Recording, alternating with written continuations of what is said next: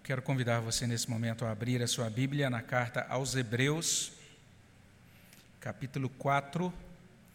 Aí na sua casa você pode abrir a sua Bíblia em Hebreus 4, nós vamos, vamos ler a partir do verso 1.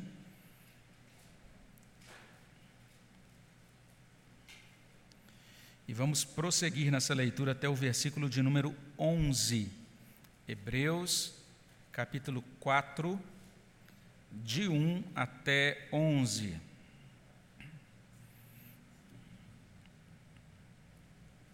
Se você encontrou, convido você que está aqui presente né, a ler, você na sua casa, se quiser ler também comigo, vamos ler juntos a palavra de Deus. Carta aos Hebreus, capítulo 4, de 1 até 11. Lemos a palavra de Deus.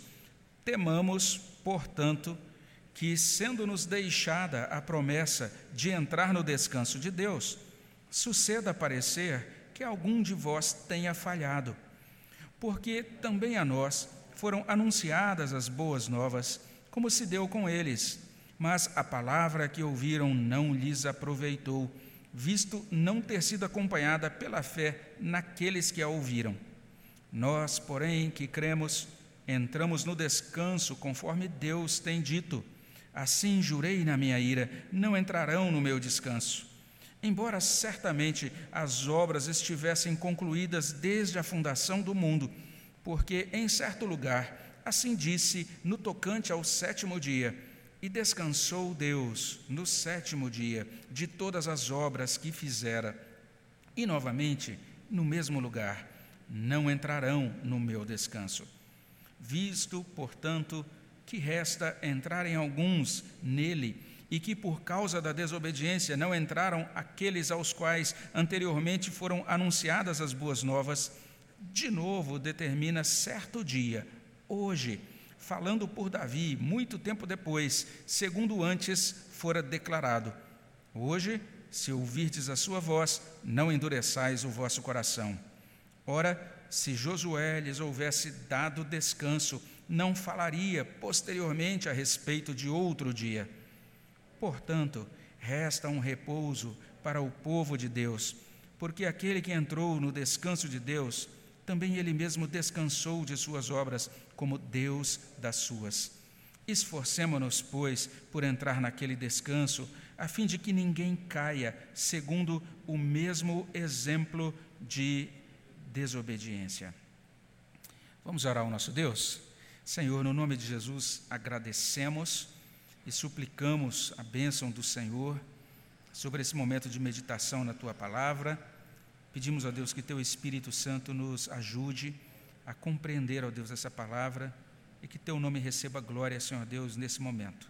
Atrai-nos, ó Deus, traz-nos para uma comunhão mais viva com o Senhor, para uma vida, Senhor Deus, de dedicação, de amor ao Senhor por meio da tua palavra Ó Deus, repreende, ó Deus, os ataques do inimigo, as armadilhas dele é nesse momento, que ele não roube a palavra de nenhum coração, mas que, pelo contrário, nós possamos ter essa palavra aplicada com poder nas nossas almas.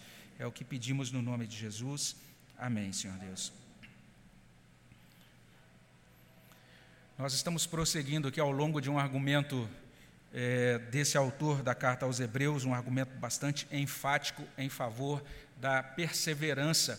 Esse é o grande tema, esse é o tema central dele, a partir do, do capítulo 3, desde o início do capítulo 3, ele está chamando, chamando a nossa atenção para esse tema da perseverança.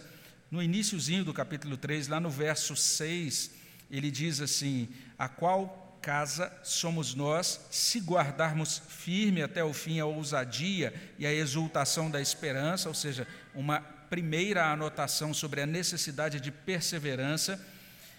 Um pouco mais à frente, ainda no capítulo 3, em 3, versículo 14, ele diz assim: Porque nos temos tornado participantes de Cristo, se de fato guardarmos firme até o fim a confiança que desde o princípio tivemos, então, uma segunda anotação sobre perseverança. E agora nós chegamos nesse capítulo 4, e o capítulo 4, especialmente aqui nas nossas traduções, né, revista e atualizada e na revista e corrigida, ele começa com essa palavra temamos, a ideia de que a gente precisa tomar algum cuidado com a nossa vida espiritual, e ele termina no trecho que a gente leu no verso 11, dizendo: Esforcemo-nos, pois, por entrar naquele descanso. Então, mais uma vez, uma terceira vez, a gente tem diante de nós essa tônica, né, essa ênfase na necessidade de perseverar. E o argumento é extenso, ele vai, na verdade, terminar só lá no capítulo 5. E até lá esse autor está falando sobre a mesma coisa. E todo esse chamado à perseverança se depreende de um fato só. A gente precisa entender o que esse autor de Hebreus está dizendo. Que fato é esse? Cristo é superior a tudo e a todos. Esse é o fato, essa é a doutrina apresentada no início da carta aos Hebreus, e agora, uma vez estabelecido esse fato, o que, que se depreende daí? Ele diz: se Cristo é superior a tudo e todos, nós temos que perseverar nele. E agora ele vai desdobrando isso nesses capítulos até a, a chegada ali no capítulo de número 5. Então nós estamos aí quase no final é, desse argumento, temos alguns passos a dar ainda, mas hoje, especialmente, a gente vai olhar para essa perspectiva da perseverança, é, olhando para esta verdade central aí desta sessão. O que ele está colocando para a gente aqui nesses versículos que a gente leu é que nós temos de perseverar até entrar no descanso de Deus. Essa é a tônica dele nesse capítulo 4, do verso 1 até o verso 11. Nós temos de perseverar até quando? Até entrar nesse descanso de Deus. O descanso de Deus foi pontuado, foi mostrado rapidamente no capítulo 3, quando ele citou pela primeira vez o Salmo 95, lá no versículo 11 do, versículo, do capítulo 3, ele cita aí o Salmo 95, dizendo: Assim jurei na minha ira, não entrarão no meu descanso. E agora essa palavra, de, é a palavra descanso, que é citada rapidamente lá, ela ganha vulto no capítulo 4. Ela se torna repetida aqui nesse capítulo 4. Se você depois pegar a sua Bíblia e marcar ou colorir aí todas as vezes em que aparece a palavra descanso no capítulo 4, você vai perceber que o autor da carta aos Hebreus está realmente querendo destacar a palavra descanso. E aí, nesse capítulo 4 de Hebreus, a palavra descanso é, usado, é usada com três significados. Algumas vezes ela vai aparecer aí nesse capítulo 4, significando literalmente aquela entrada e aquele desfrute da terra prometida de Canaã. Então, esse é um primeiro sentido.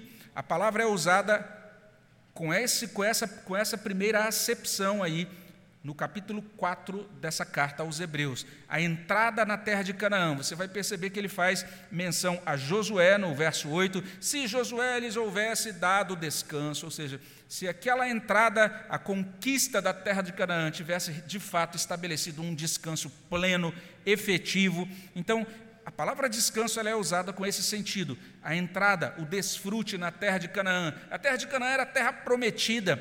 É, se dizia daquela terra que dela manava leite e mel. Uma terra então de bênção de Deus, de bênção pactual, de bênção da aliança de Deus. A palavra descanso é usada nesse primeiro sentido. Além disso, descanso é usado aqui nesse capítulo 4, apontando para o sábado para aquela ocasião em que Deus descansou na sua criação. Depois que ele criou todas as coisas, no sétimo dia ele descansou. Isso vai ser mencionado aqui no verso 4, né? E descansou Deus no sétimo dia de todas as obras que fizera. O autor de Hebreus olha lá para trás, para aquele momento da criação, e ele menciona o descanso, que a gente pode chamar assim de descanso sabático, o sábado de Deus, o descanso como sábado de Deus. Em terceiro lugar, a palavra descanso aparece aqui como equivalente à salvação. E aí a gente está pensando em descanso como o descanso de Deus, a paz de Deus, a bênção salvífica de Deus, a entrada nessa paz definitiva de Deus. Então, esses três sentidos são usados aqui nesse capítulo 4 da carta aos Hebreus. É uma carta cheia de encorajamento, especialmente nesse capítulo, ela está nos chamando, está nos motivando a reconhecer três verdades. A primeira verdade é que o descanso de Deus é para os que creem nele. Então, você vai percebendo que ele, ele ele tem esse método de ensinar as verdades de Deus, esse autor dessa carta, ele tem uma mesma verdade que ele vai repassando e repetindo, de certa maneira, para que a gente possa é, compreendê-la e se apropriar dela de modo prático, não é? Ele já tem falado dessa necessidade da gente crer em Deus lá atrás, e agora ele continua reafirmando isso. Ele vai continuar afirmando isso de modo mais enfático ainda no capítulo 11, quando ele vai falar sobre a fé em Deus. Mas ela, essa é a primeira verdade, o descanso de Deus é para os que creem nele, está aí do verso 1 até o início do verso 3. A segunda verdade que ele vai apresentar para a gente é que os descansos desta vida são incompletos. É a segunda verdade que ele vai trazer para a gente, a partir da segunda parte do verso 3 até o verso 8. A terceira verdade é que o descanso de Deus é um descanso eterno, dos versos 9 até o verso 11. Então, de certo modo, nós estamos sendo convocados aqui a admitir isso, que o descanso de Deus é para os que creem nele. Esta é a primeira verdade do texto. Isso é revelado a nós por meio de um novo chamado aqui ao cuidado espiritual no verso 1. Temamos, portanto, que, sendo-nos deixada a promessa de entrar no descanso de Deus, suceda parecer que algum de vós tenha falhado. Vamos tomar cuidado com isso, vamos atentar para isso, é que isso não aconteça no nosso meio, de de repente a gente perceber que a gente falhou e a gente não entrou nesse descanso. Esse é o chamado ao cuidado espiritual que inicia o capítulo e a nossa versão revista e atualizada, a nova versão internacional, a, tem, as duas comunicam essa ideia de falha, né? É, suceda parecer que algum de vós tenha falhado, mas o texto grego permite outros entendimentos. A gente pode entender o autor falando sobre essa possibilidade de a gente não alcançar uma meta ou da gente ficar abaixo daquilo que é requerido de nós. Então, tem outras traduções que trazem assim: temamos que alguns de vós pareça ter ficado aquém. Outra tradução, a nova Almeida atualizada, traz: tenhamos cuidado para não parecer que algum de vós deixou de alcançá-la. Outra tradução vai trazer de, essa ideia de ser deixado para trás, né? a revista corrigida. Nós devemos ter cuidado para que não ocorra isso, para que pareça que algum de vós fique para trás. Um servo de Deus, nosso irmão Simon Kistemacher, ele traduz assim: portanto, visto que a promessa de entrar em seu descanso ainda está de pé, sejamos cuidadosos para que nenhum de nós seja encontrado como não a tendo alcançado.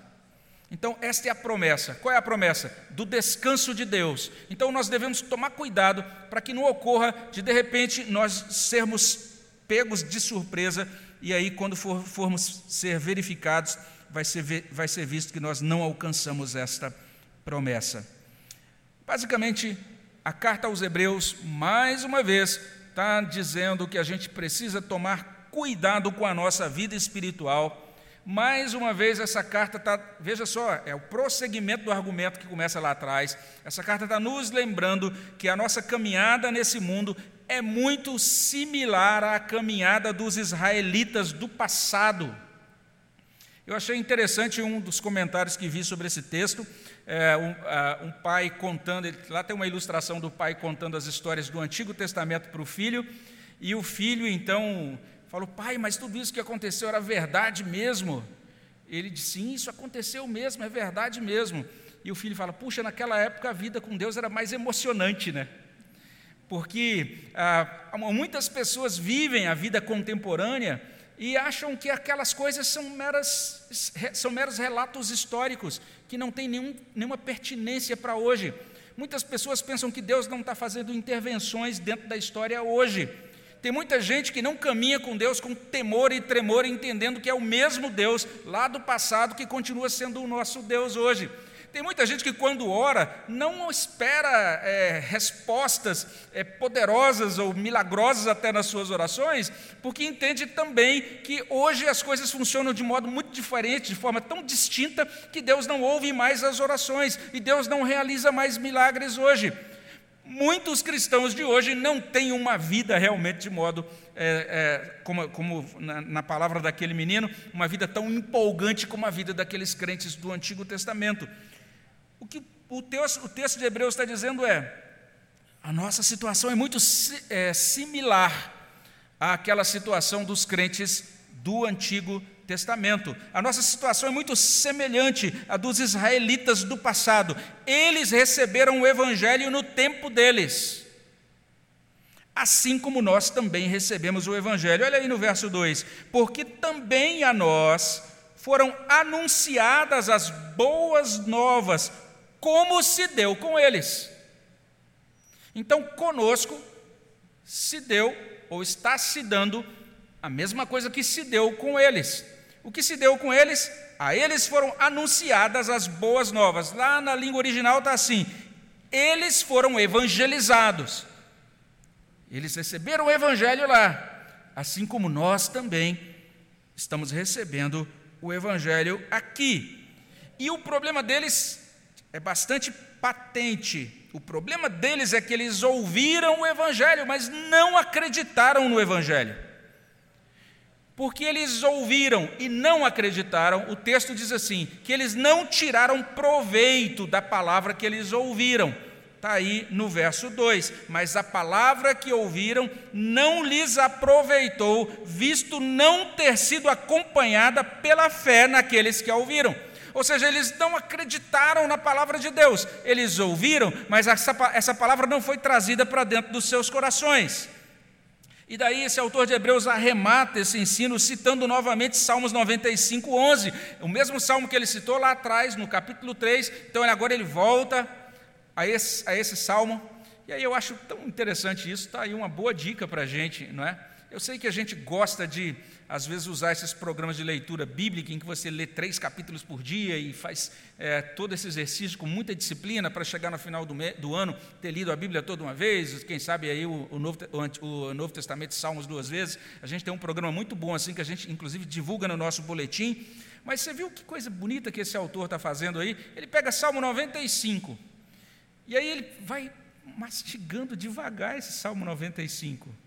Ele ele medita nele, ele verifica algumas aplicações desse Salmo 95, e aí ele discorre sobre elas lá no capítulo 3. Aí quando a gente pensa, agora já acabou, né? Ele agora vai olhar para outros textos da Bíblia. Nesse capítulo 4 ele volta para o Salmo 95 de novo. E ele continua agora meditando nesse Salmo 95 em trechos muito curtinhos dele e vendo, olha como isso está me desafiando hoje.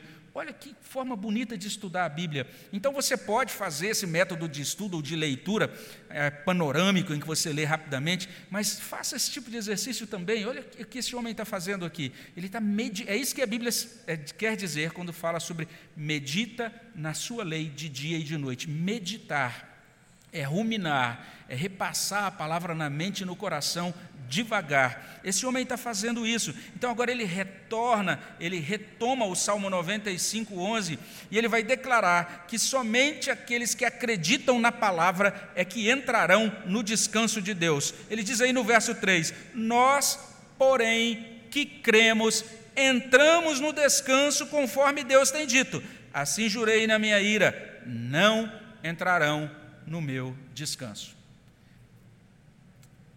O ensino é bastante simples aqui. É assim que é. O descanso de Deus é para os que creem. Esse é o primeiro ensino.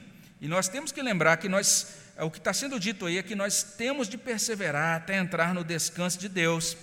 E crer em Deus, crer na palavra de Deus, é essencial para que a gente persevere nesta vida, para que a gente persevere nesse mundo.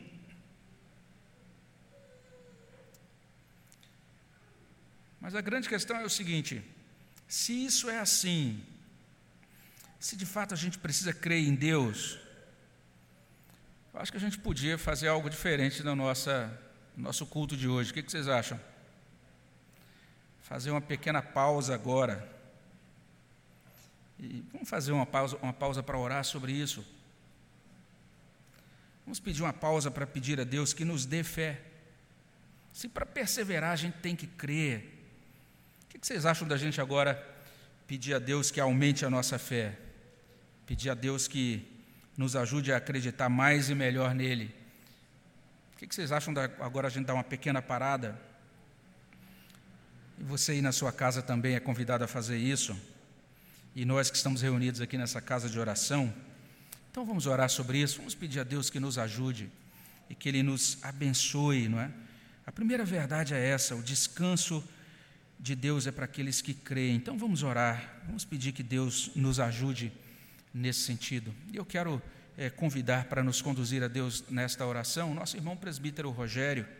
Rogério, eu queria convidar você para orar nesse momento, pedindo que Deus nos ajude aí na nossa falta de fé, que Ele fortaleça a nossa fé e nos ajude a confiar nele mais e melhor. Vamos orar com o Rogério?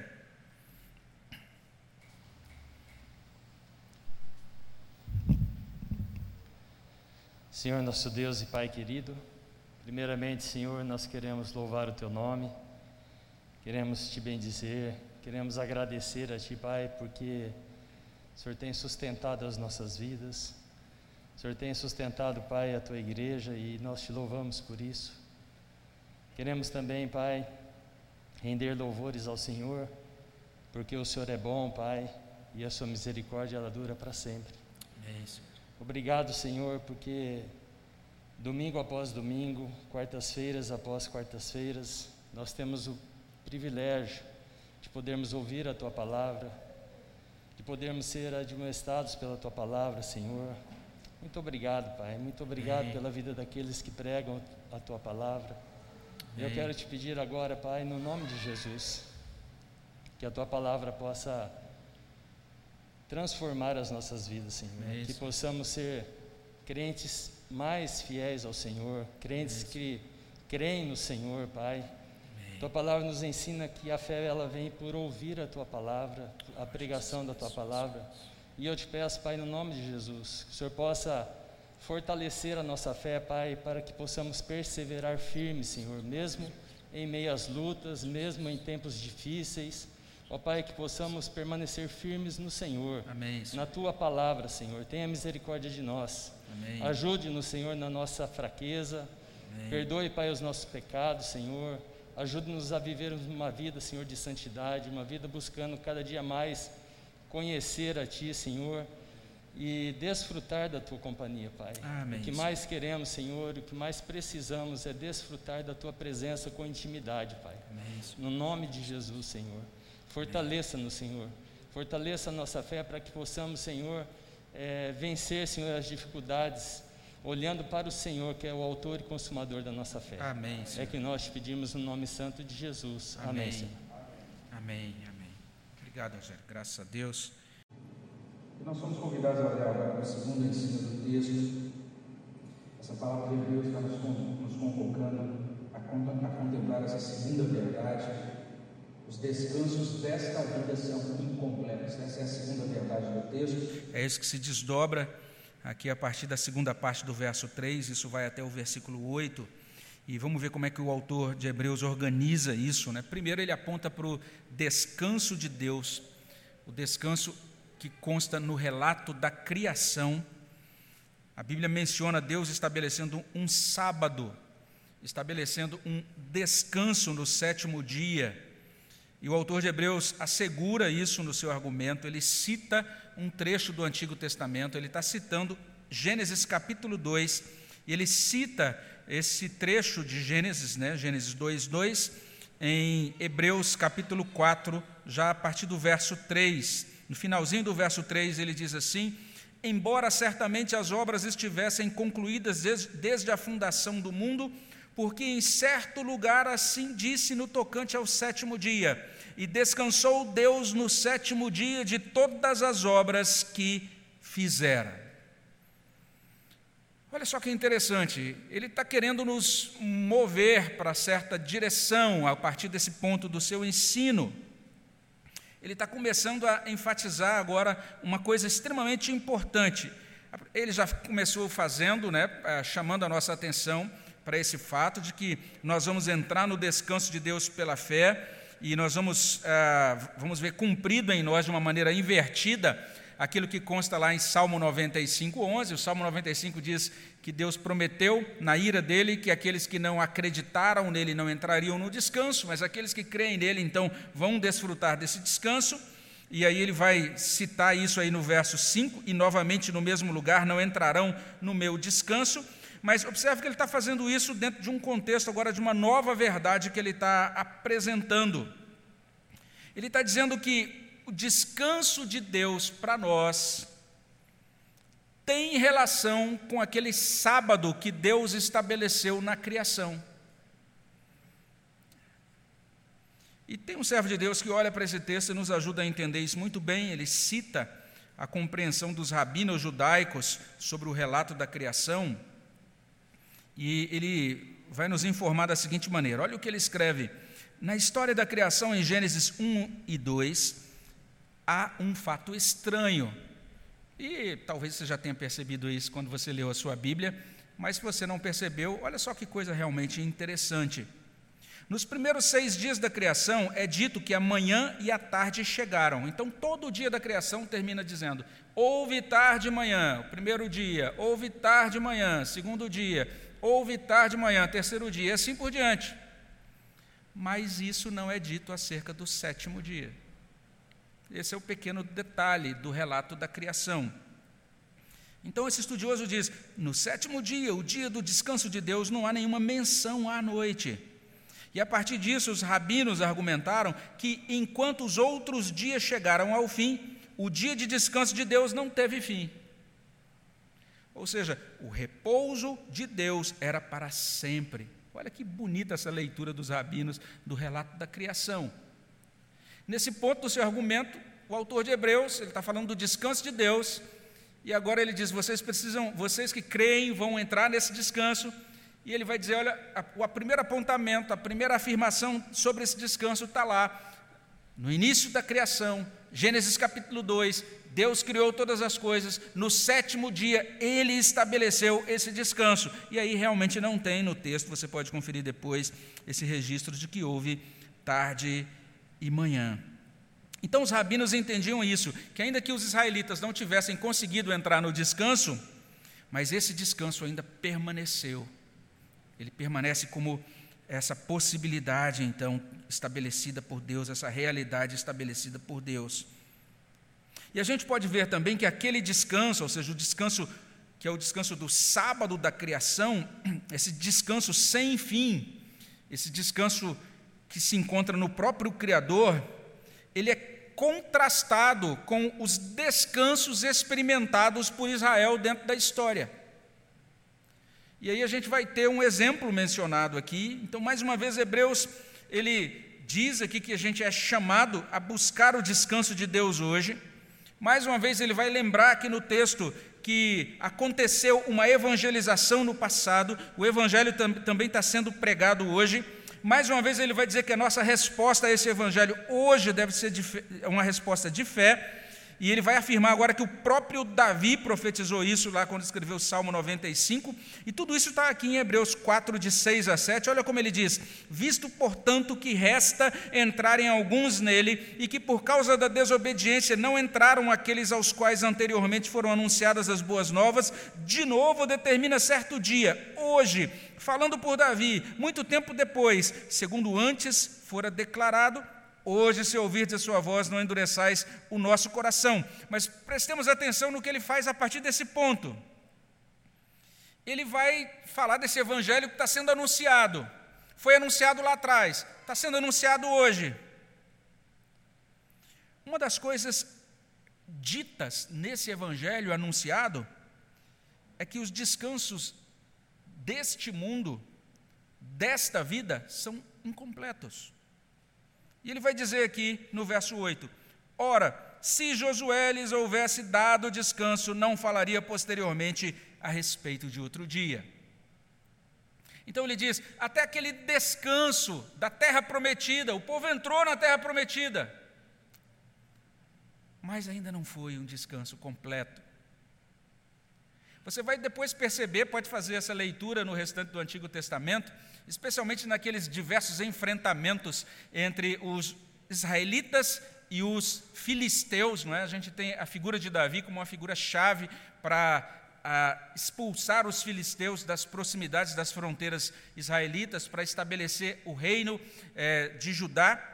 E é interessante que todas as vezes que os judeus venciam os filisteus, os filisteus ficavam alguns anos assim dando sossego. A gente vai encontrar no Antigo Testamento que eles então experimentaram descanso por alguns anos. Mas depois vinha um outro, uma outra nação que atacava, vinha, foram chegando os impérios opressores. Então nunca houve de fato um descanso pleno nesta terra para Israel. Esse é o fato. Josué não conseguiu introduzir, assegurar, melhor dizendo, descanso pleno, completo. Esse é o ensino. Os descansos de Israel nesta vida foram incompletos, duraram muito pouco. Esses descansos estavam apontando para outro descanso que vai ser dado, veja aí o verso 8, em outro dia. Veja só, não falaria posteriormente a respeito de outro dia outro dia. O que a Bíblia está tentando dizer para a gente é o seguinte: se você pensa que vai encontrar descanso aqui nessa terra, você pode ter a melhor experiência nessa vida, no final dela você vai ver que foi incompleta. E você vai perceber que o descanso está prometido, por que isso é assim? Porque o nosso descanso está prometido para outro dia. Ao mesmo tempo que a gente tem essa realidade do hoje, que é muito repetida aqui no capítulo 3, hoje se ouvir a sua voz, hoje nós temos que perseverar, hoje nós temos que buscar a Deus, mas a gente vai buscando a Deus hoje, sabendo que o nosso descanso está prometido para outro dia. É Hebreus nos dizendo que nós temos de perseverar até entrar no descanso de Deus. Então quero convidar você agora a orar novamente. Porque quando a gente vê isso, a gente percebe que a gente precisa que o Espírito Santo modifique o nosso coração. Não adianta eu pregar aqui, você ouvir o sermão e anotar e sair para sua casa, sem o Espírito Santo ter modificado o seu coração com relação a essa percepção. A gente precisa que o Espírito Santo nos ajude para que a gente não seja mais iludido capturado pelos descansos e pelos prazeres momentâneos deste mundo que nos afastam de Deus. Hebreus está chamando a nossa atenção para isso. Nós precisamos da ajuda do Espírito Santo para que a gente deseje mais o descanso de Deus dos que os descansos pecaminosos desse mundo. A gente precisa que o Espírito Santo nos ajude, que ele nos restaure o bom senso, caso a gente tenha perdido a noção do que é certo. A gente precisa que o Espírito de Deus nos restaure a liberdade em Cristo, caso a gente esteja viciado em descansos e alívios enganadores deste mundo. Então vamos orar sobre isso. Queria convidar nossa irmã Belina que nos conduzisse em uma oração, Belina, para que Deus nos ajude na nossa devoção, para que nós possamos desejar o descanso de Deus e não ficar presos aos descansos ilusórios desta vida. Vamos orar com a Belina.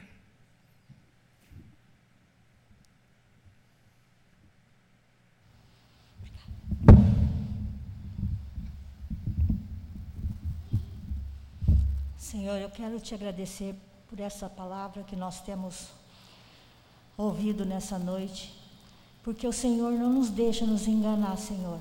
Através da tua palavra, o Senhor dá-nos revelação.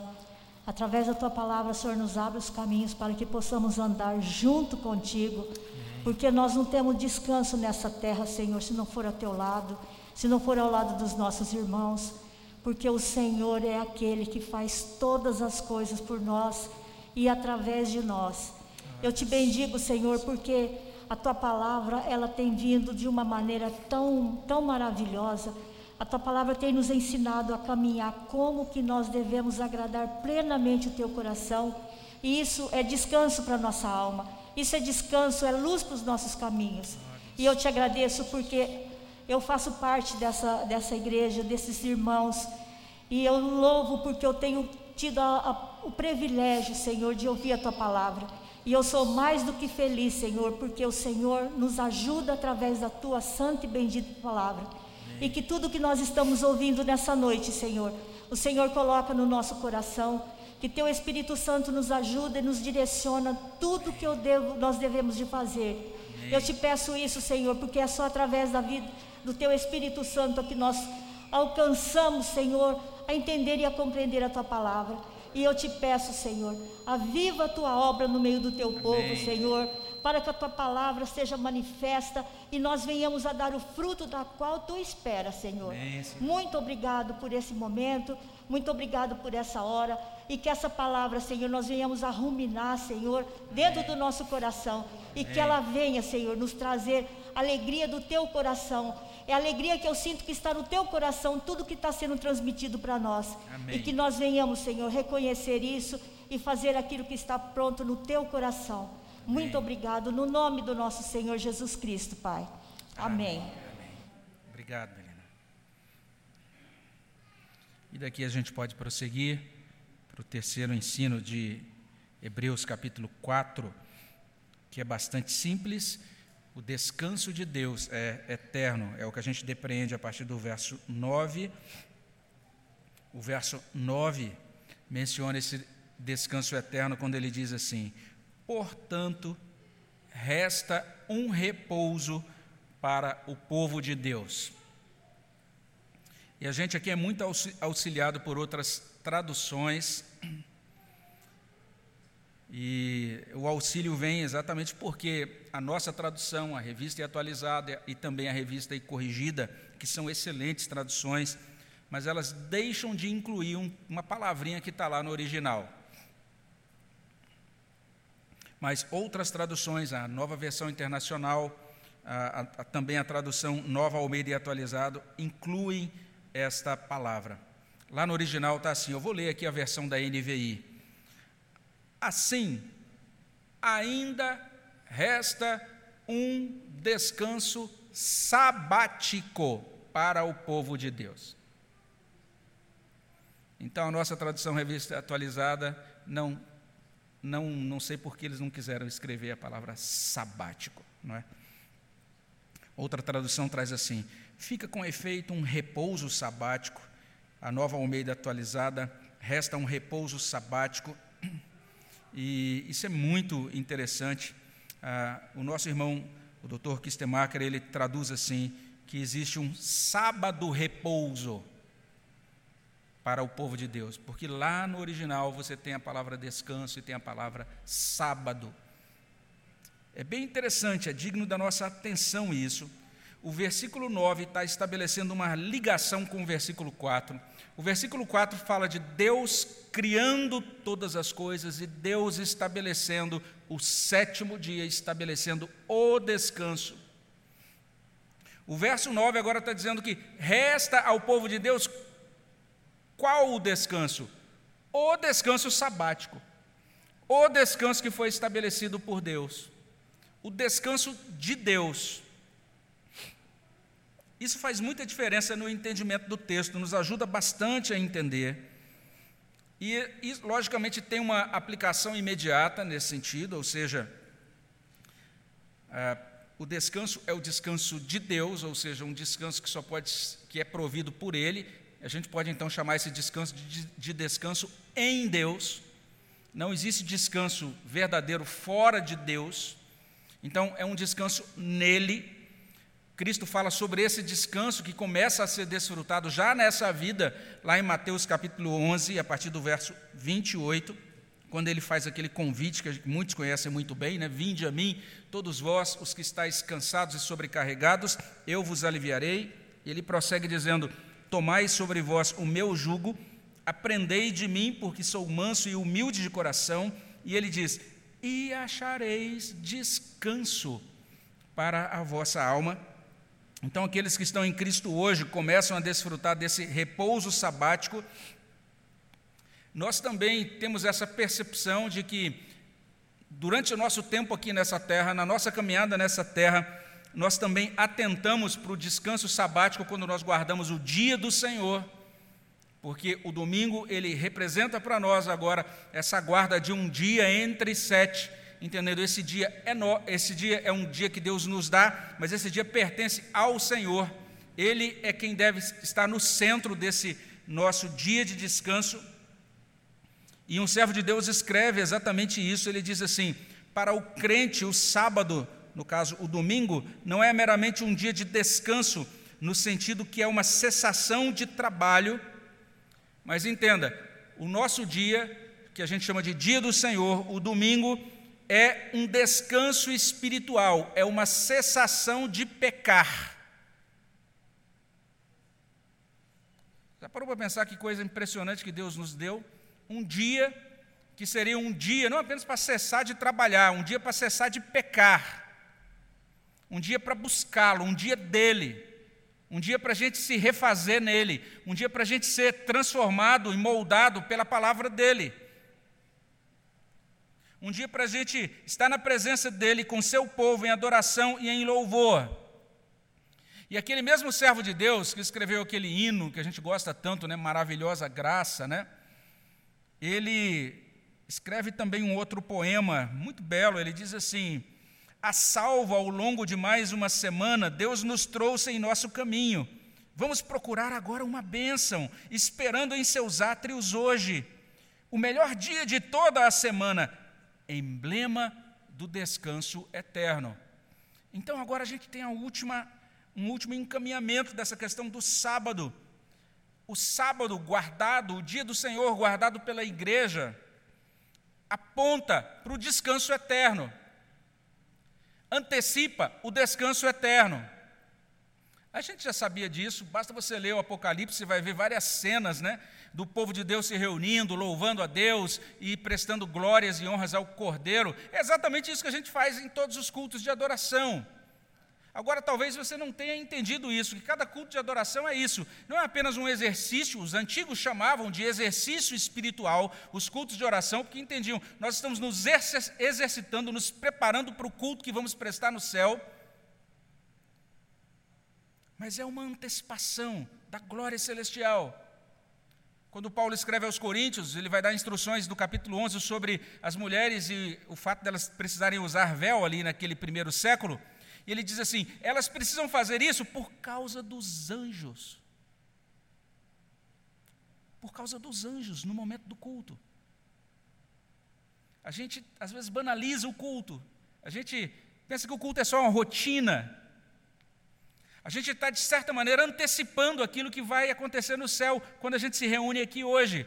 E você precisa entender na sua casa que é isso que você está fazendo quando você presta culto. Por isso, mais uma vez, eu reitero que o culto online é culto. Se você está fazendo aí a sua adoração na sua casa, não faça de qualquer jeito, não faça desleixado. É culto. Você está na presença de Deus e dos santos anjos. O culto, o descanso do domingo nos fala sobre a eternidade. O descanso de Deus nos fala sobre a eternidade. Entrar no descanso de Deus significa estar assegurado de entrar no céu, na eternidade.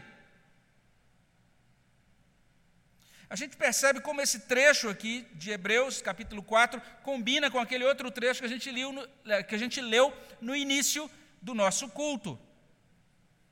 Lá a gente leu isso, capítulo 11, verso 13 em diante. Todos esses morreram na fé, sem ter obtido as promessas, vendo-as, porém, de longe, saudando-as, confessando que eram estrangeiros e peregrinos sobre a terra, porque que os que falam deste modo manifestam estar procurando uma pátria. O autor de Hebreus está dizendo: o que, que nós estamos fazendo nessa vida? Resposta: procurando uma pátria. E se na verdade se lembrassem daquela de onde saíram, teriam oportunidade de voltar mas agora aspiram a uma pátria superior, isto é, uma pátria celestial. E Deus não tem vergonha de chamar esse povo que perambula por esse mundo e que procura uma pátria celestial. Deus não tem vergonha de ser chamado de o Deus desse povo. E esse próprio Deus está preparando para eles uma cidade. O poeta do hino 188, Clara Luz, um hino que a gente não costuma cantar aqui na nossa igreja. Ele diz assim: Pois nos mostra a bela terra de onde mana leite e mel, essa luz jamais se apaga, pois provém do Deus fiel. A graça de Deus nos mostrando essa bela terra, e essa terra que mana leite e mel é a cidade eterna. E naquele descanso nós vamos descansar, de fato, das nossas obras. Verso 10: Porque aquele que entrou no descanso de Deus, também ele mesmo descansou de suas obras, como Deus das suas. Isso se aplica a Cristo que realizou sua obra completa, entrou no descanso do Pai. Isso se aplica a nós também. O Pai realizou sua obra completa e descansou. O Filho realizou sua obra completa e descansou. Nós, quando partimos dessa vida e realizarmos a obra completa, nós vamos descansar. Paulo, quando escreve uma das suas últimas cartas, ele vai dizer, falar sobre isso. Combati o bom combate, completei a carreira, guardei a fé, perseverança. E ele diz: agora eu sei que está guardada uma coroa, aperfeiçoamento na glória é nesse sentido que o descanso de Deus é o maior e é o melhor descanso que existe. Ele começa aqui quando a gente crê em Jesus Cristo. E ele vai sendo trabalhado em nós, de certa maneira, é isso que a gente chama de confiança em Deus. Não andar ansioso. Nada mais é do que o Espírito Santo começando a produzir nessa vida o descanso de Deus em nós. E vai chegar aquele dia que esse descanso vai ser completado no dia de Cristo Jesus, como consta ali em Apocalipse 14, 13. Ouvi uma voz do céu dizendo: Escreve, Bem-aventurados os mortos que desde agora morrem no Senhor. Sim, diz o Espírito, para que descansem das suas fadigas, pois as suas obras os acompanham. E exatamente porque isso é assim, o verso 11 termina dizendo para a gente: esse descanso é tão precioso, ele é tão impressionante, ele é maior, ele é melhor do que tudo, e exatamente porque isso é assim, a gente tem que se esforçar o máximo para entrar nele. Verso 11: Esforcemo-nos, pois, por entrar naquele descanso, a fim de que ninguém caia segundo o mesmo exemplo de desobediência. E assim termina esse bloco de ensino, mais uma vez com muita solenidade. Eu não sei a impressão que você está tendo enquanto a gente vai caminhando por esse livro de Hebreus, essa carta de Hebreus é a carta da solenidade. Eu acho que se Filipenses é a carta da alegria, a carta de Hebreus é a carta que, à medida que a gente vai lendo, a gente vai lendo e suspirando: Meu Deus, tem misericórdia de mim, me ajude a caminhar contigo nessa vida. Meu Deus, que esperança, meu Deus, que promessas. Meu Deus, que responsabilidades, que privilégios, mas ao mesmo tempo o Senhor está nos chamando para caminhar com o Senhor como se o Senhor existisse mesmo. Caminhar como se o Senhor, com o Senhor, como se o Senhor estivesse vendo a gente em todo dia, em todos os lugares mesmo. Caminhar com o Senhor como se de fato nós tivéssemos que prestar contas ao Senhor.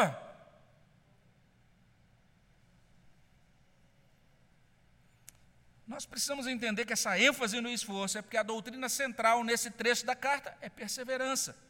Perseverança dos santos. A perseverança da fé exige empenho da vontade renovada pela graça. Uma pessoa não regenerada não conseguiria se empenhar, ela não conseguiria sequer crer em Jesus como Senhor e Salvador. Mas uma pessoa renovada pela graça de Deus, alguém que teve seu coração transformado por Jesus Cristo, pelo Espírito Santo, por meio de Cristo, aqueles que, de acordo com Hebreus 3, capítulo 3, verso 14, são participantes de Cristo, esses podem e devem se esforçar. É o que diz o autor dessa carta. Esforcemos-nos, pois, por entrar naquele mesmo descanso. Meus irmãos, nós batalhamos muito nessa vida por descanso. Pense na sua vida. Talvez você chegue à seguinte conclusão: eu estou exausto de tanto trabalhar, de tanto me esforçar. Desde cedo, frequentando escolas, passando de uma graduação para outra, entendendo que aquilo nunca era suficiente, eu precisava sempre de algo mais para poder assegurar a minha vida boa, o meu lugar ao sol nesse mundo. Eu quero ter a certeza de que quando eu chegar aos 50, aos 60, aos 70, sei lá qual é o teu projeto, mas eu quero descansar. A gente se mata nessa vida para descansar nessa vida.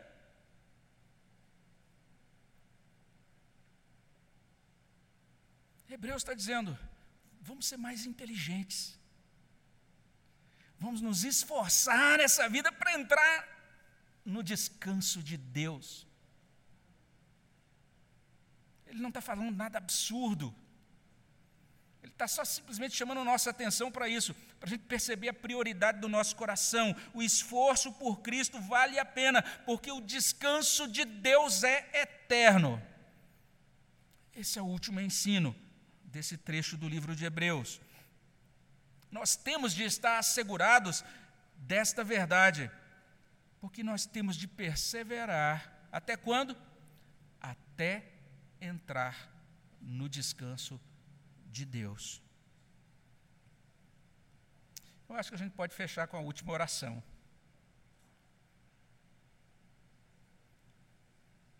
Será que nós estamos nos esforçando para entrar no descanso de Deus?